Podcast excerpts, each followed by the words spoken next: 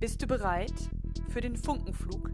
Denn in diesem Podcast musst du dich bereit machen auf ein wahres Feuerwerk an zündenden Ideen für deine Texte, für dein Marketing. Okay, du hast es so gewollt. Ich freue mich drauf, dass du dabei bist beim Funkenflug-Podcast. Schön, dass du wieder eingeschaltet hast in meinen Funkenflug-Podcast. Heute das erste Interview, das ich in meinem Funkenflug-Podcast geführt habe. Und zwar mit der lieben Iris Daron, die Markenmacherin. Die Iris kenne ich jetzt schon, ja, fast drei Jahre. Und zwar sind wir im Content Queens Netzwerk zusammen. Und als Texterin ist man nie alleine. Man hat immer ganz, ganz viele liebe, liebe Kolleginnen und Kollegen im Rücken, nicht im Nacken. Und die Iris ist eine davon. Und Iris hat sich in diesem Jahr ganz intensiv mit dem Thema UX-Writing beschäftigt. Das heißt User Experience. Was genau das ist, warum ihr das nutzen solltet, wenn ihr einen Online-Shop habt oder eine App oder eine Website, über die ihr Reaktionen und Handlungen ausrufen wollt bei euren Leserinnen und Lesern. Das erfahrt ihr hier jetzt in diesem Interview. Seid gespannt. Wir haben versucht, uns kurz und knapp zu fassen. Hört nochmal was nach, wenn euch was nicht klar ist, oder fragt einfach nochmal. Dieser Podcast soll dazu anregen, auch in Kontakt zu kommen. Also, hör rein und lass gerne ein Feedback da.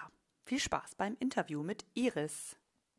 Total schön, dass du dir Zeit nimmst, dass du in meinen Funkenflug-Podcast kommst weil Text ist ja einfach so vielseitig. Es gibt ja so viele Arten von Text, also bei Marketingtexten so viele verschiedene Textarten. Und bei dir bin ich einfach nochmal hellhörig geworden, weil du dich mit dem Thema UX-Writing beschäftigst. Aber bevor ich da jetzt in das Thema einsteige, möchte ich dir ganz kurz Gelegenheit geben, dass du dich einfach mal eben vorstellst, damit meine Zuhörer, Zuhörerinnen wissen, mit wem ich da überhaupt spreche.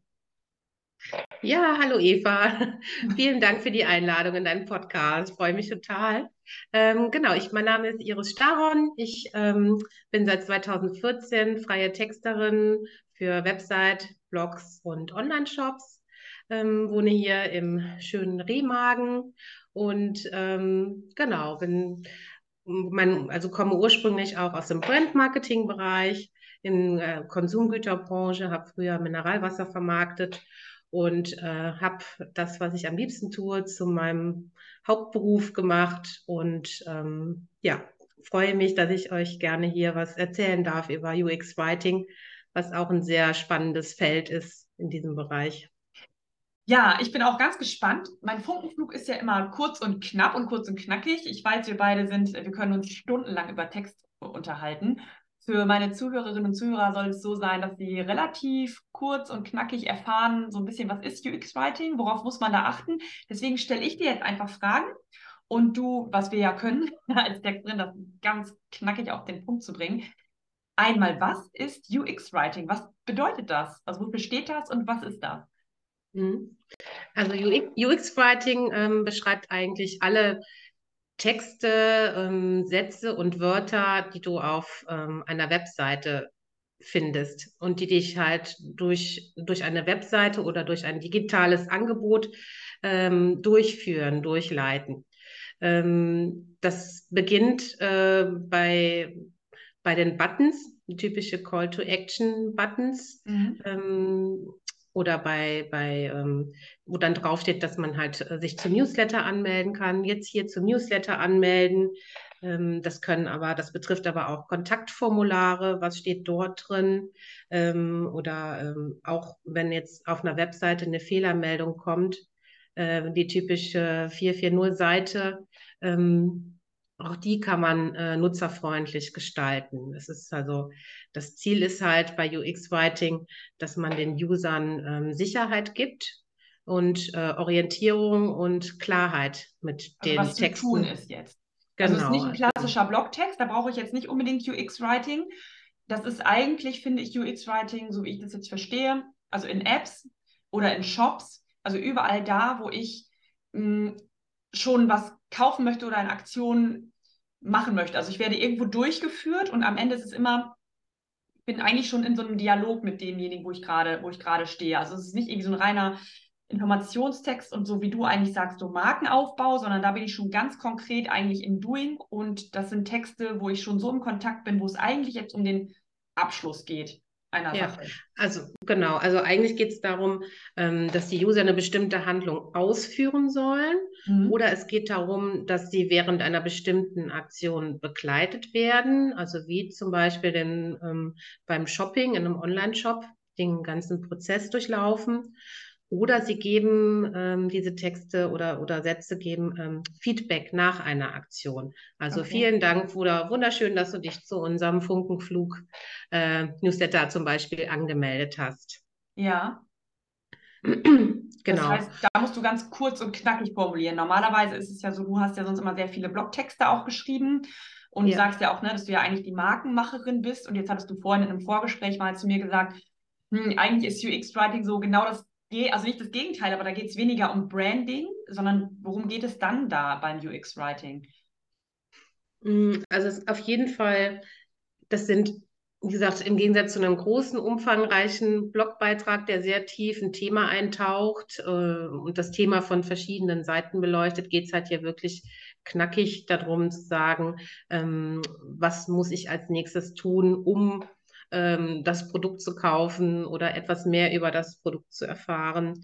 Ähm, genau, und aber trotzdem hat UX-Writing auch wie, wie ein ähm, Blogbeitrag, der mit Markenwerten aufgeladen ist, auch trotzdem das Potenzial, dass, ähm, dass man auch hier Wiedererkennung schaffen kann. Ja, und das ist und, und auch eine einzigartige Markenstimme in diesem UX-Writing äh, wiedergeben kann. Okay. Und so hat man auch hier ähm, die Möglichkeit, eine starke Verbindung aufzubauen mit den äh, Kunden.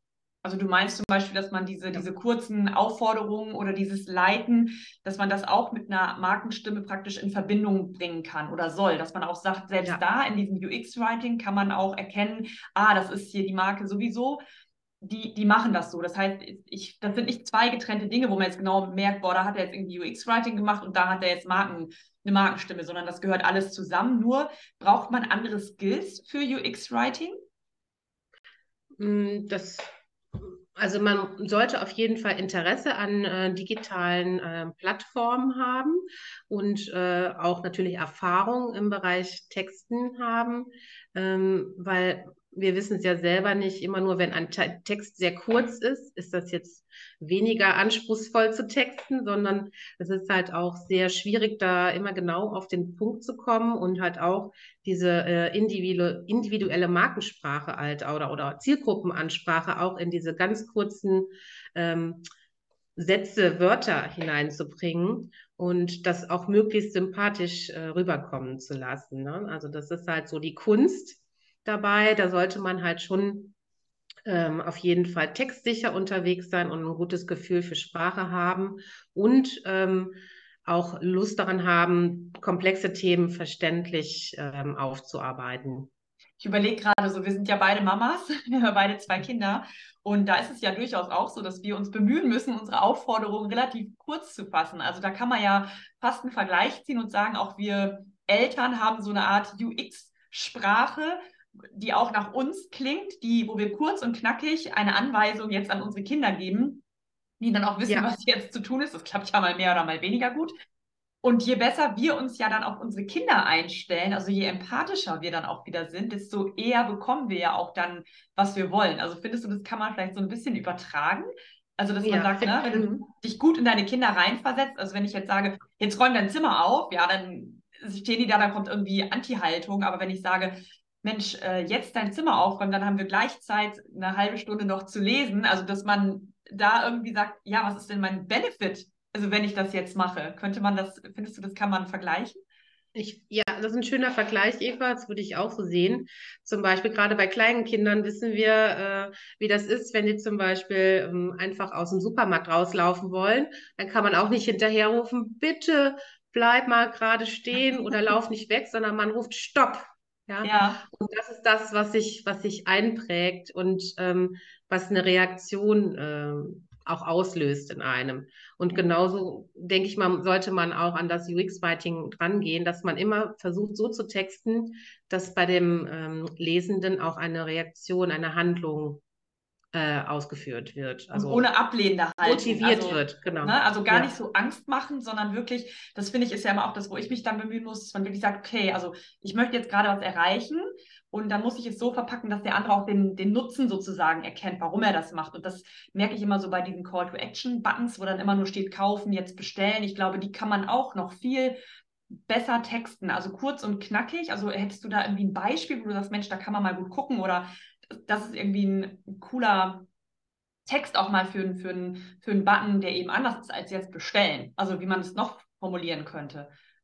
Genau, also generell würde ich auf jeden Fall immer gucken, dass man ähm, diese Buttons oder, oder, oder Newsletter-Anmeldungen auf die Zielgruppe, auf die Sprache der Zielgruppe anpasst. Und je jünger sie ist, desto, ähm, das, desto, desto witziger kann auch so ein mhm. Call-to-Action-Button sein oder eine Newsletter-Anmeldung.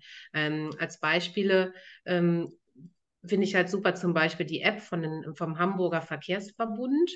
Ähm, die machen das sehr locker, flockig auf äh, die typisch sympathische Hamburger Art. Mhm. Ähm, was mich direkt abholt und äh, wo ich auch wirklich direkt Lust habe, äh, mit der App äh, was auszuprobieren, meine Strecken ähm, einzugeben. Das, das machen die sehr gut. Okay. Das ist zum Beispiel ein Beispiel für, für so eine App. Mhm. Ähm, und dann ähm, im Bereich Online, Online-Shops hm, würde ich halt sagen, ähm, bergfreunde.de. Da habe ich selber, bin ich selber auch ein großer Fan von, kaufe da gerne ein weil die mich halt auch so super durch das Sortiment führen, weil gerade das ist ja ein sehr, sehr umfangreiches äh, Sortiment, auch an Schuhen. Es gibt Wanderschuhe, es gibt Schneeschuhe, es gibt alle möglichen Schuhe. Mhm. Wie finde ich jetzt genau die Schuhe für meinen nächsten Kurzurlaub in den Bergen oder so? Ähm, ich finde, das machen die super und äh, die begleiten da einen auch, bis, äh, bis der äh, Kauf abgeschlossen ist. Sehr gut auf dieser UX-Ebene. Glaubst du, dass da die Shops auch den Vorteil haben jetzt gegenüber Amazon? Wenn ich jetzt so denke, in Amazon bist du ja im Prinzip irgendwie zwischen ganz vielen Händlern gelistet und musst ja gucken, dass du da mit einem Produkt rauskommst, dass also jetzt online eigentlich die Chance besteht, mit einem eigenen Shop, mit seiner eigenen Marke den Kunden noch viel besser zu binden, weil ich den viel enger begleiten kann, weil es viel persönlicher ist.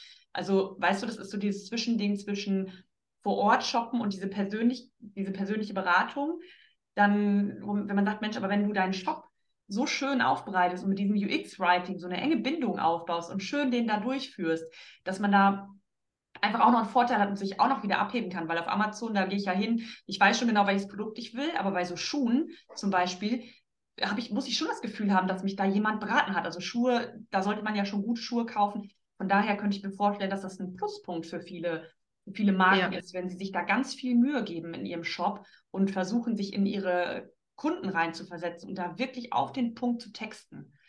Ja, also ich denke mal, auch so Amazon ist dann ja eher so dieses eher unpersönliche Shopping-Erlebnis. Ähm, das hat man natürlich die riesige Auswahl an Produkten und natürlich eine andere Preissituation, aber ich kaufe, ich shoppe viel lieber auch bei kleinen Online-Shops, wo ich auch weiß, ähm, durch die Texte, durch das UX-Writing kommt eine ganz andere Markenpersönlichkeit rüber. Mhm. Ja, das spricht mich dann an. Wenn es dann auf meine Bedürfnisse abgestimmt ist, habe ich halt viel mehr Lust, dort auch äh, einzukaufen online.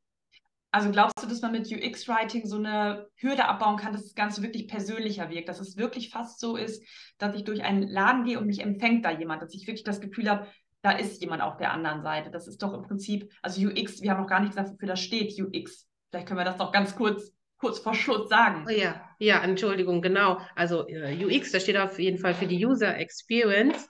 Und ähm, das beschreibt ja, wie nutzerfreundlich ist eine Webseite. Ja. Und das Ziel sollte auf, ja, auf jeden Fall immer sein, dass man halt ähm, eine Verbindung zwischen Mensch und Maschine aufbaut. Mhm. Und das, da hat man ganz viele Gestaltungsmöglichkeiten mit UX-Writing, um den Kunden einfach noch ein besseres, positiveres Einkaufserlebnis, Nutzererlebnis äh, zu liefern.